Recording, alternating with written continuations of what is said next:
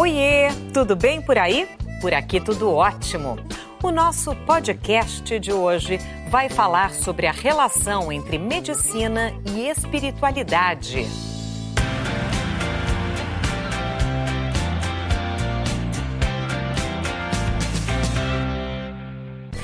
Sabe qual a melhor parte que a gente deve mostrar para os outros? A parte da conciliação a nossa vontade de buscar paz. Isso é bom, inclusive, para a nossa saúde. Recentemente, a Sociedade Brasileira de Cardiologia reconheceu os benefícios da espiritualidade dos pacientes na prevenção e no tratamento de doenças. Para saber um pouco mais sobre isso, eu chamo o doutor Álvaro Avezum, diretor de pesquisa do Grupo de Estudos em Espiritualidade e Medicina Cardiovascular. Doutor, bem-vindo ao Como obrigado, Será? Tudo bem? Por favor, doutor Álvaro. Bom, doutor, o senhor é cardiologista, Sim. né? E agora está na coordenação desse grupo tão específico, né? Exato. E eu estou muito curiosa porque é a primeira vez que a Sociedade Brasileira de Cardiologia aborda essa diretriz, né? Que tem o benefício uh, através da espiritualidade. O que, que, significa exatamente isso? Então, vamos, esse grupo de estudos, né, há seis anos nós montamos dentro da Sociedade Brasileira de Cardiologia porque existia muita publicação, como existe, e nós olhando esse volume de publicações científicas no tópico espiritualidade e medicina cardiovascular, nós começamos a incluir nos programas dos, congressos. Então, dentro do congresso, lotava-se as salas, muitos cardiologistas, uma demanda muito grande. Isso movimentou com que nós constituíssemos esse grupo, chamado Grupo de Estudos em Espiritualidade e Medicina Cardiovascular.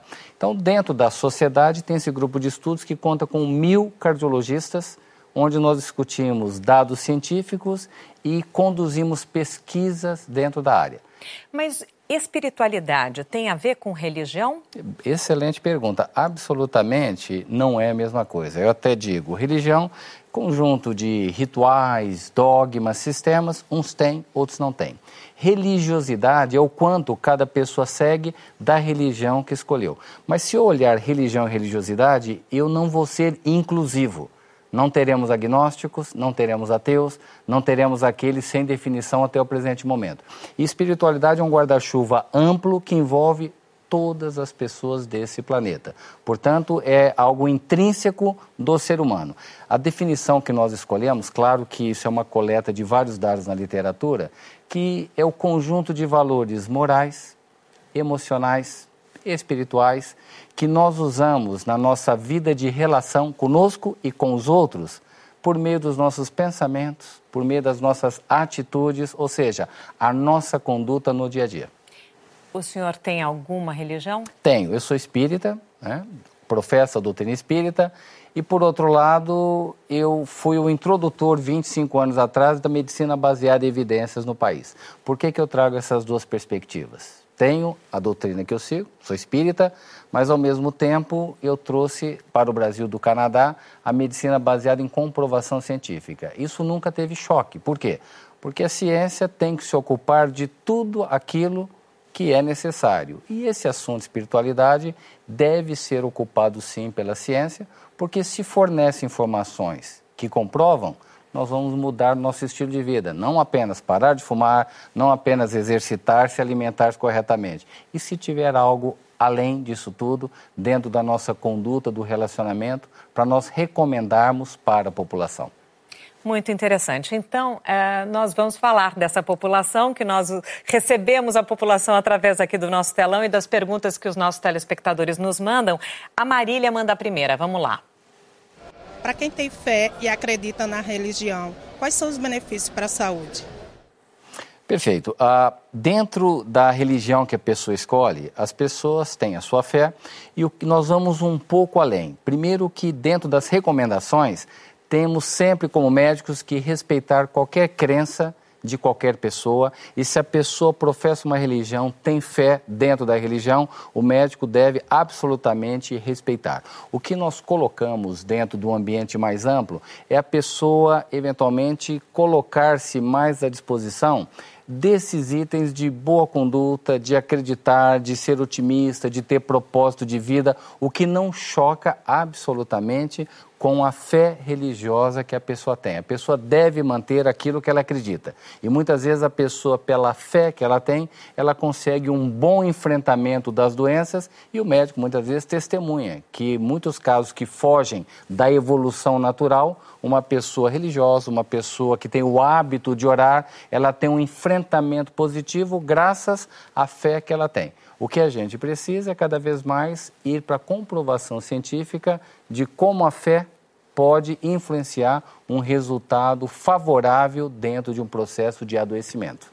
Agora, quem não tem religião, mas tem princípios éticos, uh, morais, enfim, também bastante definidos, é, também pode se beneficiar de algum movimento, como o senhor está uh, relacionando a cura ou durante um tratamento? Eu, eu usaria e uso, Sandra, o seguinte argumento que não é meu, mas é da literatura.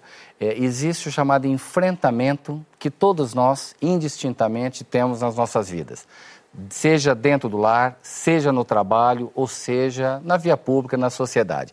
Se o indivíduo usa na vida de enfrentamento sentimentos edificantes, positivos, exemplo, tolerância, altruísmo, gratidão, disposição ao perdão, em oposição a isso, o indivíduo magoado ou magoada ressentido, sem disposição ao perdão, raivoso. O que a literatura mostra é que o enfrentamento positivo, e aí independe de uma crença religiosa, respondendo à sua questão.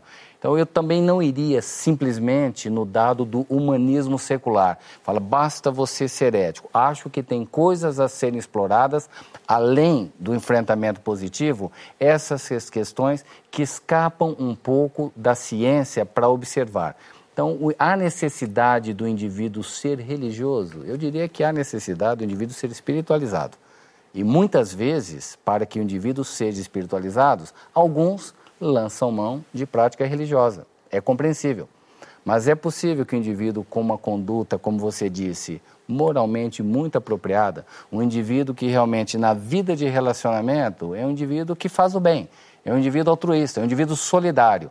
Então é isso que muitas vezes várias religiões, né, temos aí seis mil anos de história para contar, boa parte dessas religiões também discutia isso. O que a ciência quer é pegar apenas essa parte, e está pegando, para interpretar e para ver se há comprovação. Tudo que nós temos hoje é de uma associação muito positiva, com bom enfrentamento, com maior saúde na minha área cardiovascular. Mas tem dados em doenças autoimunes, cerebrovasculares, infecciosas, câncer. É uma área que está sendo explorada. Na verdade, na sua área né, cardiovascular, abrir o coração certamente deve fazer o bem. A gente vai para mais uma pergunta. Celso Teixeira nos mandou.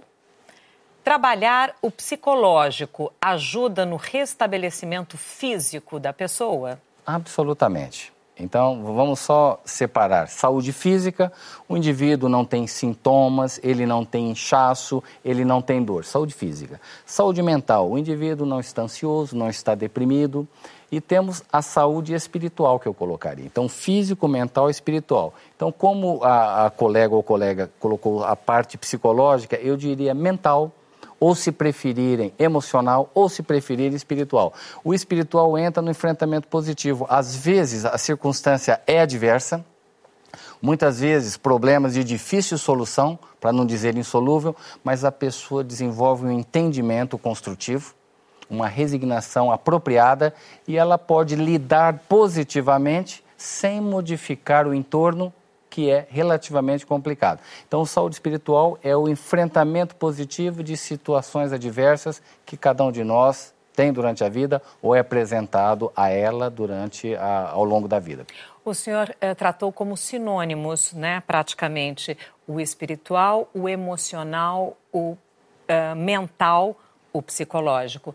A gente poderia dizer mais ou menos que é possível tratá-los uh, como sinônimos? Eu diria que sim, porque tem toda uma discussão, não só filosófica, mas científica, da separação entre mente e cérebro. Então, o cérebro, né, nós temos realmente essa configuração, temos as funções cerebrais bem definidas, mas nunca se achou de maneira clara por exemplo, nós estamos dialogando aqui. Como a gente pensa, o que a gente sente, o cérebro em si é um efetuador. Então, esse aspecto mental, eu diria que é aquilo que não está, é representado pelo cérebro, mas não está somente no cérebro. O emocional entra junto e eu gostaria de dizer o espiritual também, sem nenhuma conotação sobrenatural. Mas como sinônimo eu uso e não é, não sou apenas eu, boa parte dos médicos já usam assim. Valéria nos mandou também uma pergunta. Vamos a Valéria Chaves. Mágoas, ressentimentos, negatividade, rancores são, em alguns casos, o gatilho para doenças do coração, câncer e problemas mentais? É perfeita a, a questão. É, nós temos dados e um estudo que nós fizemos com 52 países mostrando que estresse e depressão estão associados com infarto do miocárdio e estão associados também com acidente vascular cerebral.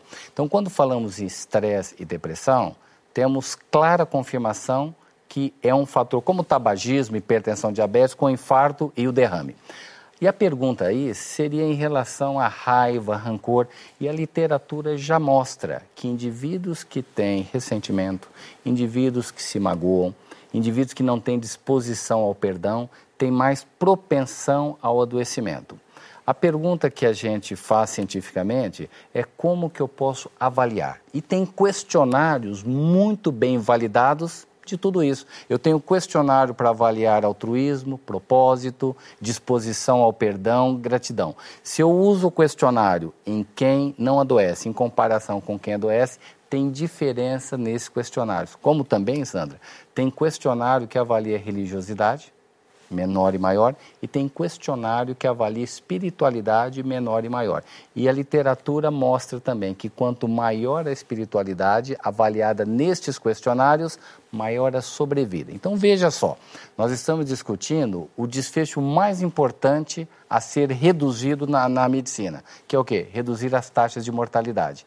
E temos uma boa associação, quanto maior a espiritualidade, maior a sobrevida. É claro que a ciência tem que se ocupar disso. Então, dá para provar cientificamente claro, essa claro. relação? Não só dá, como nós temos dados no estudo das, das enfermeiras e enfermeiros americanos, mais de 70 mil profissionais, e foram seguidos por décadas. E avaliou-se religiosidade nesse estudo. E aqueles profissionais que tinham maior religiosidade tiveram menores taxas de morte por doença cardiovascular, menores taxas de morte por câncer e menores taxas de suicídio. Então, quando alguém diz, ah, mas isso não é ciência, é desatualização. Porque dentro do ambiente que nós pesquisamos, tem milhares de informações dentro dessa área, como a, a, a pergunta anterior em relação a rancor, falta de perdão. É científico. E uma pergunta que até eu colocaria, fala, mas é um assunto para a ciência? Eu digo abertamente, claro que é, porque ciência não pode se negar a investigar nada. Se a ciência escolhe, escolhe o que vai investigar, não é ciência, é dogma. Então a ciência tem que ser livre para poder libertar por meio do conhecimento. Vamos para a pergunta da Heloísa. Heloísa Zaru.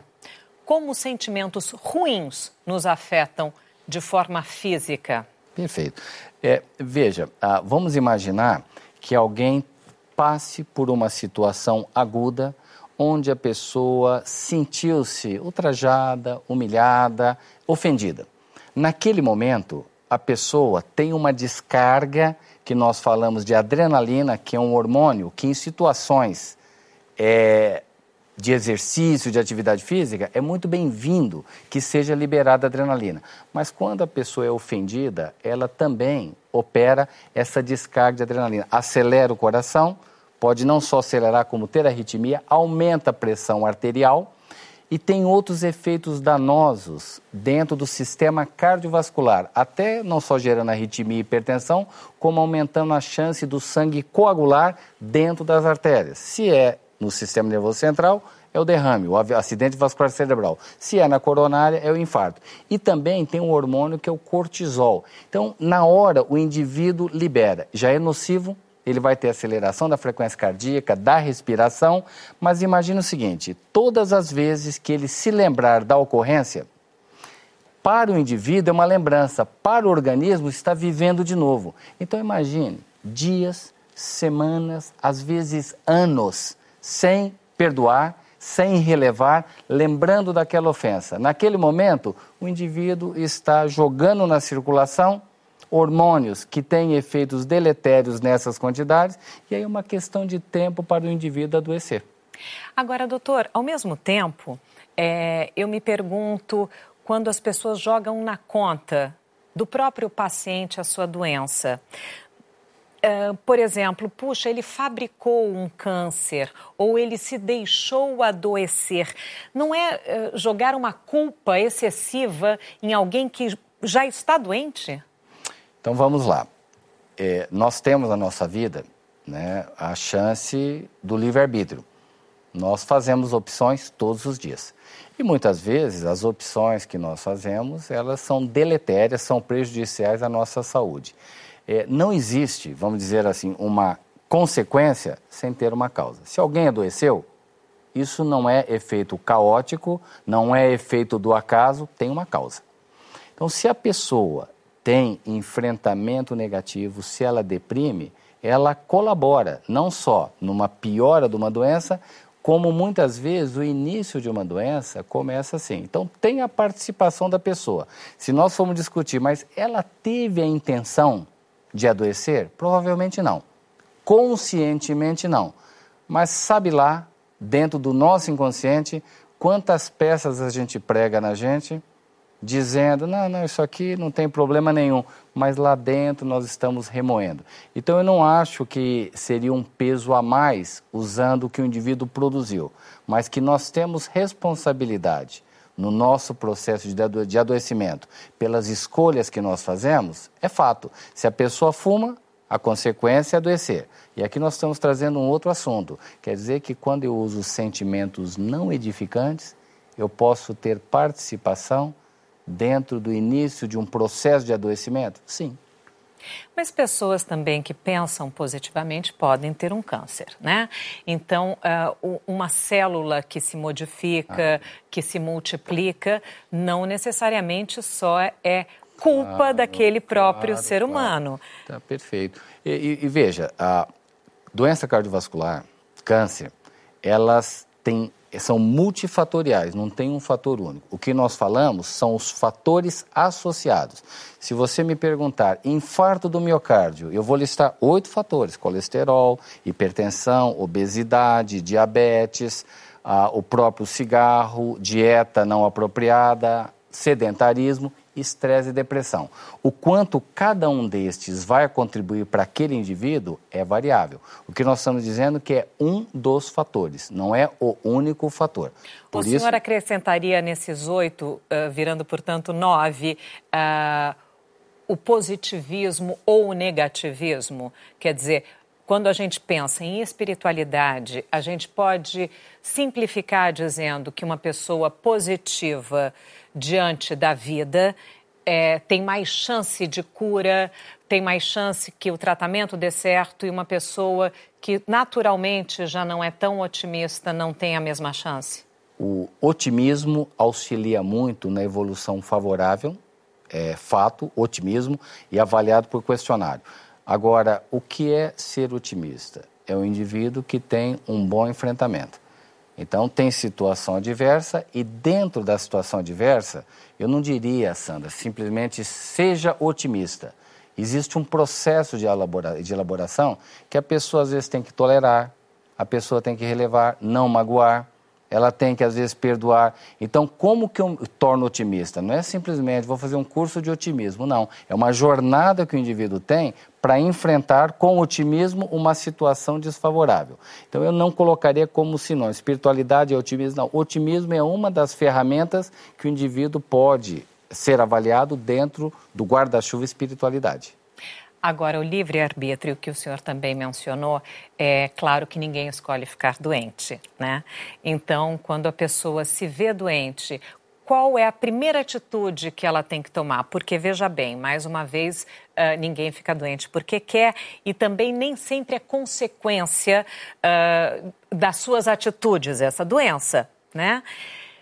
Como que ela pode reagir a partir do momento em que ela se viu doente? De, deixa só eu aproveitar sua pergunta. Assim, quando você diz né, consequência das atitudes, eu, eu deixo em aberto essa situação.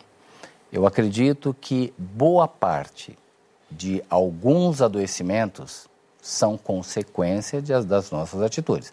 Atitude que eu estou dizendo de novo é como que eu vou enfrentar a situação adversa. Se eu escolho não perdoar, se eu escolho ficar magoado, então é uma consequência da minha atitude se isso eventualmente contribuiu para o adoecimento.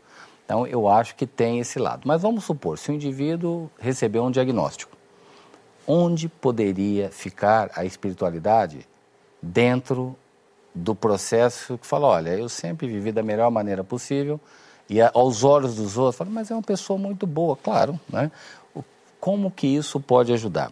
Dentro do processo de enfrentamento, o indivíduo, se ele tiver aceitação, é claro que ele tem que enfrentar mas ter um entendimento, ter aceitação, rever a própria vida, ver onde estão os detalhes que às vezes são passíveis de melhoria. Todos nós, em qualquer reflexão séria, a gente consegue perceber que tem pontos nossos que merecem melhoria. Tá? Segue, siga o tratamento, absolutamente eu não compactuo com a ideia de esquecer a medicina, os tratamentos clínicos, cirúrgicos, procedimentos diagnósticos estão aí para nos auxiliar e nunca se teve tanto desenvolvimento, mas junto com isso tem que haver uma humanização da medicina. O médico precisa dedicar tempo ouvindo o paciente. Não tem como eu conhecer o paciente se eu não ouvir, é uma audição ativa. Eu preciso me interessar por aquilo que o paciente está dizendo. Você vai dizer, mas o tempo das consultas hoje, isso é uma, uma, uma, outra, talvez, entrevista. Mas dentro do processo da entrevista, o médico deve permitir ao paciente, caso o paciente queira, de contar essas situações, porque isso pode estar no processo de adoecimento ou, às vezes, até de melhoria do paciente. Então, acho que não dá para desumanizar absolutamente o ser humano, não é medicina, é o ser humano. Uh existem estudos que embasem essa nova visão, porque me parece ser uma nova visão dentro da medicina, aliás, uma visão que já foi uh, muito uh, questionada ao longo de toda a história da medicina. Perfeito. Se, se nós buscarmos a história, houve um período onde tudo, do ponto de vista científico, inclusive as universidades, eram ligadas à religião. Tá? Isso especialmente durante a Idade Média. Depois teve essa libertação do homem, da mulher, né, do, do ser humano em si, no processo do humanismo, onde ele rejeitou a religião, porque realmente ela trazia algumas amarras, e foi procurar puramente a ciência, afastada daquilo que era religião. O que nós estamos vendo hoje é a ciência se ocupar de aspectos que nós chamamos de espiritualidade, que boa parte das religiões olharam isso. Mas quando a ciência olha, ela investiga. E se ela investiga, ela pode comprovar. E o que nós temos, sua pergunta, tem evidências científicas aos montes. Agora, é, existe alguma contaminação potencial de olhar espiritualidade e achar que seja religião? Precisamos definir para esclarecer. Claro que são coisas distintas. E a nossa sociedade de cardiologia, de maneira, é importante falar, de maneira inovadora, é única e primeira, única no momento, mas serão, terão outras. É a primeira diretriz. Diretrizes são recomendações médicas para melhor prática com o paciente é a única diretriz no mundo que trata espiritualidade e medicina cardiovascular. E nós colocamos 13 recomendações baseadas em evidências. Não é baseada em achismo, não é um grupo apenas de interessados né, dentro da área, um grupo de místicos, absolutamente não é. A ciência vem sempre na frente para todos nós. Só que nós buscamos na literatura e enunciamos uma questão. Por exemplo, anamnese espiritual. A literatura é robusta e é assim, nós recomendamos que o médico na consulta aborde essas questões ligadas à espiritualidade com o paciente. E se for o caso, até aplicar questionários para entender melhor quem é esse paciente, para poder, a partir daí, ter um tratamento melhor para o seu paciente.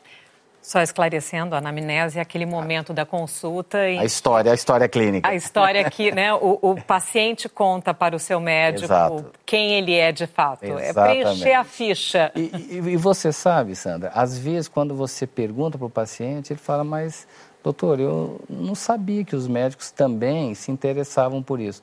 Então tem uma surpresa muito positiva na perspectiva do paciente, de ver que o médico está comentando isso. Isso é científico, isso é algo que melhora o diagnóstico e tratamento. Então, deve ser feito na prática clínica.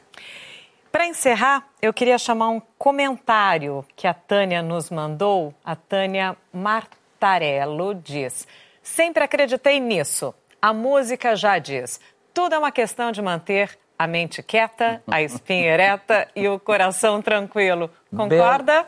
Concordo integralmente. É um belo fecho. É um belo fecho para nós.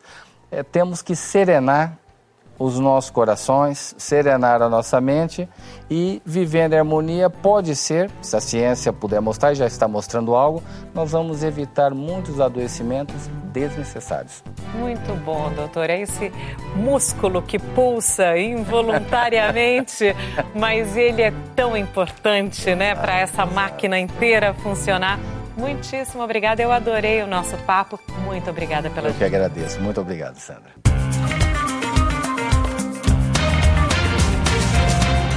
Este foi mais um podcast do Como Será? O Tema é. Um podcast com assuntos para curtir e compartilhar. Até a próxima!